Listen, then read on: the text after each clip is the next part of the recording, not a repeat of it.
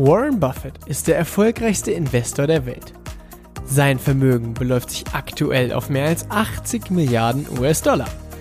Angefangen hat er als Zeitungsjunge und Kaugummiverkäufer. Willst auch du endlich finanziell frei werden? Willst auch du erfolgreich dein Geld für dich arbeiten lassen? Dann bist du hier genau richtig. Denn alles, was du brauchst, ist Wissen. Wissen über Buffetts Mindset, seine Tools Methoden und Strategien. Und die Anleitung dafür, wie du es umsetzt. All das erhältst du hier im Little Buffett Podcast. Der Podcast für alle Investoren und die, die es werden wollen. Mein Name ist Dominikus Link und ich begrüße dich ganz herzlich zur 43. Folge mit dem Thema, warum du besser als die Profis bist.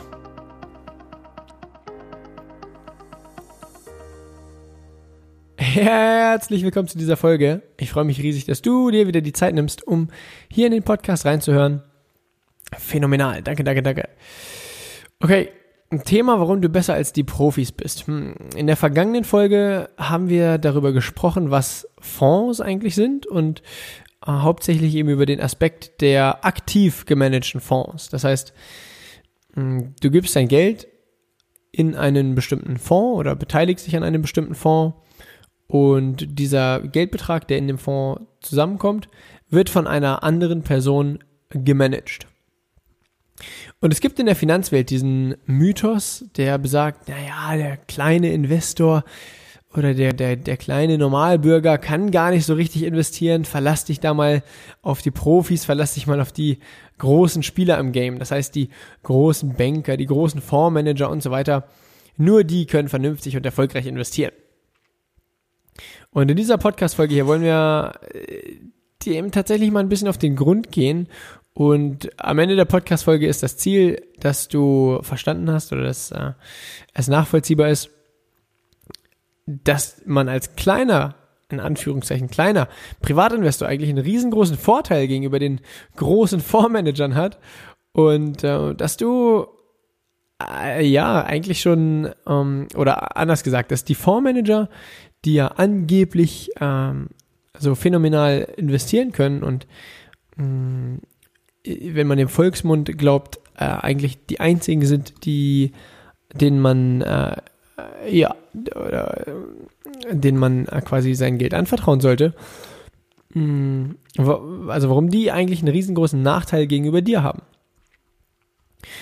Und das ist im Endeffekt auch ziemlich, ziemlich simpel, nur man muss es einmal verstanden haben. Und steigen wir direkt ein. Wie läuft das Spiel der Spiele ab?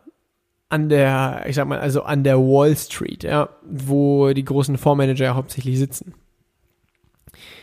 Und zwar ist es wie folgt. Es gibt eine Gesellschaft, die einen bestimmten Fonds aufsetzt und dann einen Manager bestellt, damit dieser Fonds gemanagt wird. Und der Fondsmanager, oder beziehungsweise fangen wir mal woanders an. Der Fondsmanager ist also angestellt von der Fondsgesellschaft.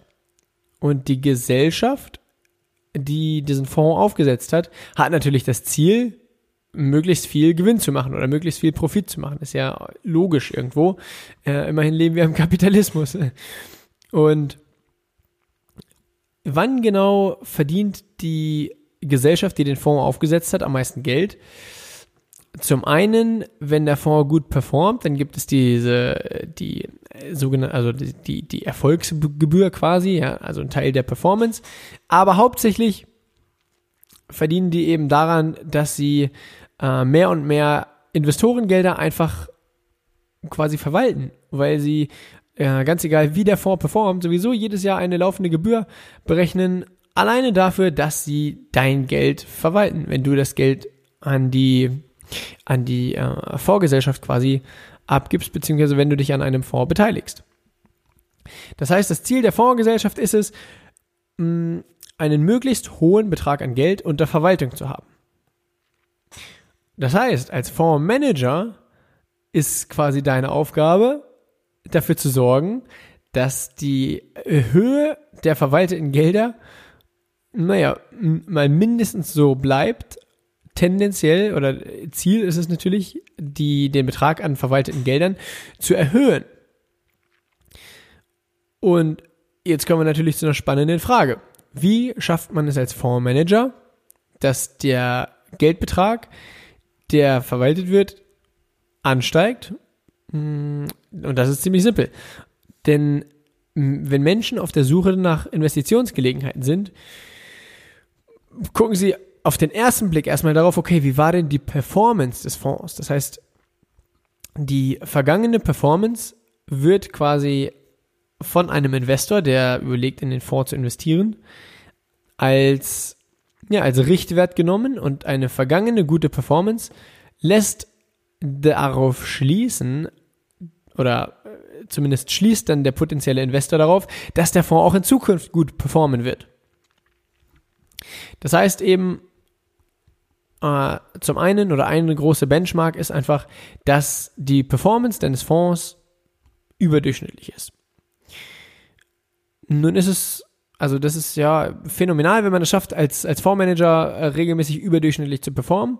Nur für die meisten ist es halt äh, einfach gar nicht möglich, weil na, es kann ja nicht jeder Marktteilnehmer äh, besser performen als der Markt, weil ich meine, irgendwoher muss ja die, die Durchschnittsperformance herkommen.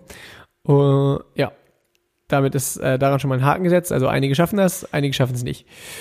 Und was aber auch sehr, sehr wichtig ist, wenn jemand darüber nachdenkt, in einen Fonds zu investieren, ein Investor überlegt, okay, soll ich mein Geld, also man muss sich das ja so vorstellen, wenn ein Investor überlegt, okay, äh, ich will mein Geld investieren, dann hat er verschiedene Fonds zur Auswahl und überlegt immer, soll ich mein Geld in Fonds A oder in Fonds B packen? Und ein weiteres Kriterium, wonach viele Investoren eben suchen, ist dann, naja, was ist denn überhaupt in dem Fonds enthalten, beziehungsweise an welchen Unternehmen beteilige ich mich denn überhaupt, wenn ich mh, hm, einen Anteil des Fonds kaufe? Und dann wird es spannend, denn wenn dann in dem Fonds ein Unternehmen drin ist, wie zum Beispiel, ähm, ja, machen wir es mal einfach jeder von euch wird mitbekommen haben, den, den, den Dieselskandal von Volkswagen damals. Und zum Beispiel, als das Ganze rauskam mit dem Dieselskandal von Volkswagen, ist der Kurs sofort, nachdem das veröffentlicht wurde, massiv eingebrochen. Und jetzt stellt euch mal vor, zwei Wochen danach ungefähr, überlegt eine Person, okay, ja, ich möchte mein Geld investieren, welchen Fonds suche ich mir aus? Dann gibt es zwei Fonds zur Auswahl der eine Fonds, also sagen wir mal, die, die sind von der Performance her identisch, von, von, ah, von den Gebühren gleich, ah, ist es alles gleich. Und der eine Fonds enthält Volkswagen-Aktien und der andere nicht. Dann überlegt der Investor, der überlegt, äh, also der, der die Entscheidung treffen muss, in welchen Fonds er investiert, wird sich die Gedanken machen, okay, äh, der eine Fonds hat Volkswagen-Aktien, die sind massiv eingebrochen. Das heißt, da lag, also in Anführungszeichen, lag der Fondsmanager quasi falsch hat das nicht vorhergesehen, wie auch immer, und äh, hat da quasi Mist gebaut. Und da wird natürlich die, die Denkmaschine anspringen und sagen, naja, wenn er da Mist baut, wird er auch in Zukunft bei anderen Unternehmen Mist bauen und so weiter. Und es wird die, die direkt quasi die, ja, der Entschluss getroffen, so, naja, hm, muss nicht unbedingt sein. Wenn es einen anderen vergleichbaren Fonds gibt, entscheide ich mich eher für den anderen. Und es gibt einen anderen vergleichbaren Fonds, der eben keine Volkswagen-Aktien besitzt. Und dann denkt also der Privatinvestor, okay, mh, mm, dann will, entscheide ich mich eher für den Fonds, der keine Volkswagen-Aktien besitzt, weil der Fondsmanager war anscheinend ein Stück weit cleverer, hat das vielleicht vorhergesehen oder was auch immer äh, und hat auf jeden Fall nicht durch die äh, durch diesen äh, dieses Skandal massiv an Investorengeldern verloren. Das heißt, wenn man das weiß als Fondsmanager, ist es natürlich gibt es eine kleine Herausforderung. Denn Ziel ist es in dem Moment, wo der Fonds quasi offenlegen muss, welche Positionen der Fonds hat, dass dort möglichst wenig Positionen sind, die, ich sag mal, An Angriffsfläche bieten. Das heißt, wenn ein Unternehmen in dem im, im, vergangenen Quartal schlechte Zahlen veröffentlicht hat und das ist durch die gesamte Presse gelaufen, zum Beispiel ja, Beispiel Apple äh, verkündet, dass sie weniger iPhones verkaufen. Das steht im Handelsblatt, da steht in der, ähm, in der Wirtschaftswoche, da steht in allen möglichen Magazinen drin. Und jeder Investor hat das irgendwie präsent, dass Apple äh, weniger iPhones verkauft. Dann, und dann eben nochmal, um das Beispiel weiterzuspinnen, ja, man muss, mich, muss sich wieder zwischen zwei Fonds entscheiden. Der eine hat Apple-Aktien, der andere nicht. Würde man sich tendenziell für den entscheiden, der keine Apple-Aktien hat, weil man direkt die Assoziation trifft, ah, okay, der Fondsmanager, der keine Apple-Aktien hat, ist ein Stück weit cleverer als derjenige, der Apple-Aktien besitzt. Nun gibt es allerdings folgende Herausforderung. Weil Fondsmanager das wissen, haben sie folgende Aufgabe, eben bevor sie äh, offenlegen müssen, was für Positionen sie im Depot haben, wollen sie natürlich diese ganzen Positionen, die Angriffsfläche ähm, äh, quasi äh, die, die Angriffsfläche darstellen, wollen sie bereinigen. Das heißt, wenn Apple blöde Zahlen vorgelegt hat oder da irgendwie groß Negativpresse drin war, wollen sie, bevor das Veröffentlichungsdatum ist oder die, bevor da dieser Stichtag ist, wo veröffentlicht wird, was in dem Fonds enthalten ist, wollen sie die Apple-Position quasi glattstellen, das heißt alle Apple-Aktien verkaufen, damit in der Übersicht der, äh, des Fonds keine Apple-Aktien enthalten sind damit eben, wenn sich ein Investor entscheiden muss, sich dennoch für den Fonds entscheiden würde, der zwar eine lange Zeit Apple-Aktien besessen hat, aber zum Zeitpunkt der Veröffentlichung keine Apple-Aktien mehr im Depot hat. Jetzt gibt es allerdings folgende Herausforderung. Wenn Apple verkündet, oh, sie verkaufen weniger iPhones, dann wird natürlich der Kurs von Apple massiv einbrechen. Oder um zum Beispiel von Volkswagen nochmal zurückzukommen, in dem Moment, wo Volkswagen sagt, äh, oder in dem Moment, wo bekannt gegeben wird, hey, äh, ja, hey, hier gab es eine Herausforderung und äh, oh, na, wir haben ein bisschen getrickst mit dem, mit den, äh, mit den Abgaskontrollen oder wie auch immer. Ich bin da selber gar nicht so ganz im Thema drin, wie das genau lief damals. In dem Moment, wo das bekannt gegeben wird, fällt natürlich der Kurs der, der Aktien massiv. Und jetzt gibt es einen Fondsmanager, der hat zum Beispiel Volkswagen-Aktien gekauft, in Anführungszeichen teuer, bevor das veröffentlicht wurde. Dann wird veröffentlicht, ah, hier Dieselskandal und so weiter. Dann ist der Fondsmanager so unter Druck, weil er, weil er will, dass keine Volkswagen-Aktien mehr im Depot des Fonds auftauchen und in Anführungszeichen muss quasi die Position verkaufen. Nur entsprechend viel, viel günstiger als den Betrag, den er dafür bezahlt hat, weil inzwischen sind ja die Aktien massiv gefallen, weil viele Investoren angefangen haben, die Volkswagen-Aktien zu verkaufen. Das heißt, in dem Moment ist das ein Verlustgeschäft für den Fonds. Und das ist eben genau das Gegenteil von dem, was, also genau das Gegenteil von dem Ansatz, den Warren Buffett verfolgt. Warren Buffett sagt, sensationelle Unternehmen finden und dann kaufen, wenn der Kurs massiv gefallen ist. Oder es gibt so ein schönes Zitat, äh, er liebt es, Unternehmen zu kaufen, die auf dem Operationstisch liegen. Das heißt, die gerade von links und rechts zerfleddert werden, äh, wo äh, jeden Tag eine negative Schlagzeile äh, in, der, in der Presse steht. Genau dann will er Unternehmen kaufen, weil er weiß, okay, in dem Moment sind die Unternehmen tendenziell günstig. Und das kannst du als Privatinvestor auch phänomenal umsetzen. Da kontrolliert dich keiner, da hat keiner eine Performance-Erwartung an dich.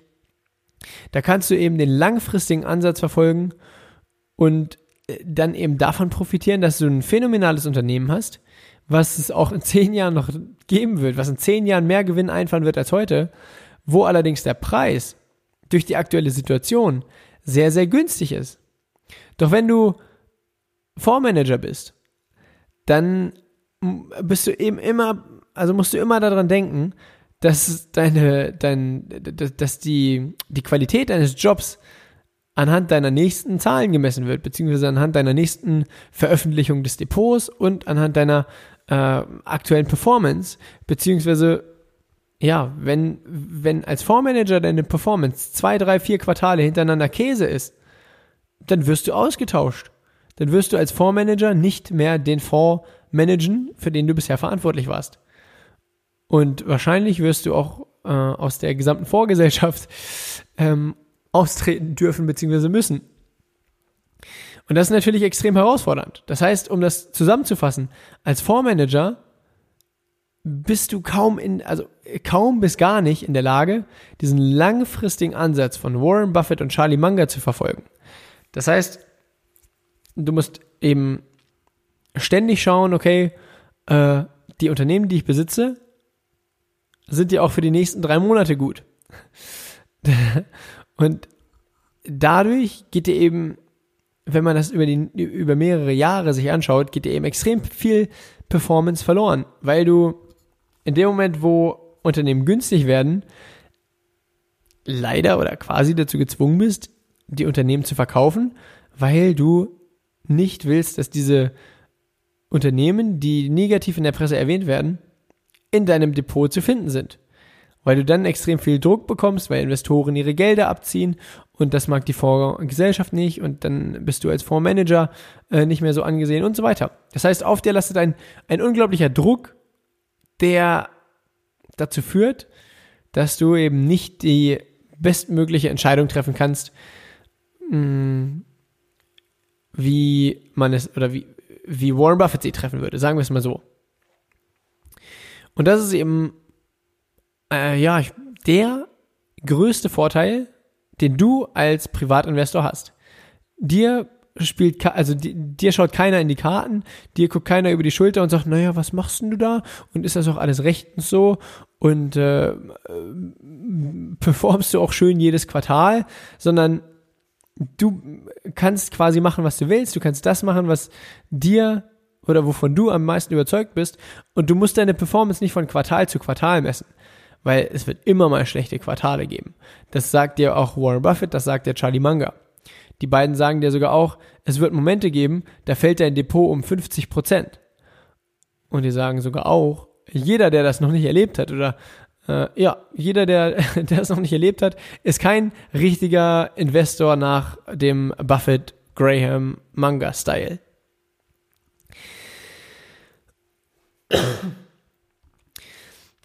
Okay, das ähm, ja war es eigentlich. Das war im Endeffekt diese diese Kernbotschaft, dass du ja, dass du einfach einen riesengroßen Vorteil hast gegenüber den großen Playern und dass es totaler Nonsens ist, zu sagen, äh, dass nur die großen Fondsmanager und Banker und äh, Versicherungsmenschen in der Lage sind zu investieren, weil Fakt ist, im Endeffekt ist es genau andersrum. Der Clou ist, oder warum Warren Buffett es als ein großer Investor schafft, äh, auch langfristig erfolgreich zu investieren, ist, weil Warren Buffett ähm, zum einen von Anfang an jedem kommuniziert, ich verfolge den langfristigen Ansatz, werde nicht von Quartal zu Quartal performen und äh, ihr investiert zwar euer Geld mit, gemeinsam mit mir quasi, also mit, Warren Buffett, nur Warren Buffett lässt sich davon seinen Investoren null unter Druck setzen, weil es Warren Buffett fast egal ist, wie hoch der Marktwert von Berkshire Hathaway ist. Ihm ist wichtig, wie viel, wie viel, wie viel, wie viel Geld Berkshire Hathaway verdient, aber ihm ist nicht wichtig, wie viel oder wie hoch der Aktienkurs von Berkshire Hathaway ist, weil er, oder er sagt sogar, ihm wäre es sogar lieber, wenn der Aktienkurs von Berkshire Hathaway niedriger wäre. Das heißt, ihm wäre es quasi sogar lieber, wenn viele Menschen Berkshire Hathaway Aktien verkaufen, weil er dann sagt, naja, dann hat er wieder Gelegenheit, günstig seine eigenen Aktien zurückzukaufen. Und davon würden wieder die Investoren profitieren, die die Aktien nicht verkaufen, sondern die Berkshire Hathaways halten. Aber das ist eine, also eine sehr, sehr spannende Geschichte und auch, falls es jetzt ein bisschen äh, zu schnell oder zu weit war, äh, einfach hier im Podcast dranbleiben. Die nächsten Folgen werden wir das auch nochmal besprechen, wie das genau mit den Aktienrückkäufen funktioniert und so weiter. Auf jeden Fall, wie gesagt, dein Vorteil du kannst dich nicht unter Druck setzen lassen, du musst niemandem beweisen, wie gut du investieren kannst und du musst nicht jedes Quartal offenlegen, was für Positionen du hast, du musst nicht jedes Quartal deine Performance offenlegen, sondern kannst einfach dein Ding machen und im Endeffekt zählt bei, bei mir und bei dir zählt eigentlich nur, wie ist deine Performance nach 5, nach 10, nach 20 Jahren, nicht nach 5, 10 oder 20 Wochen.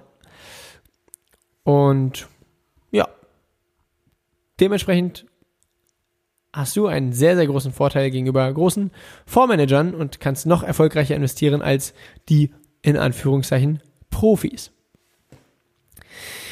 Das soll es für diese Folge gewesen sein. Vielen, vielen Dank, dass du dir die Zeit genommen hast, um in den Little Buffett Podcast reinzuhören.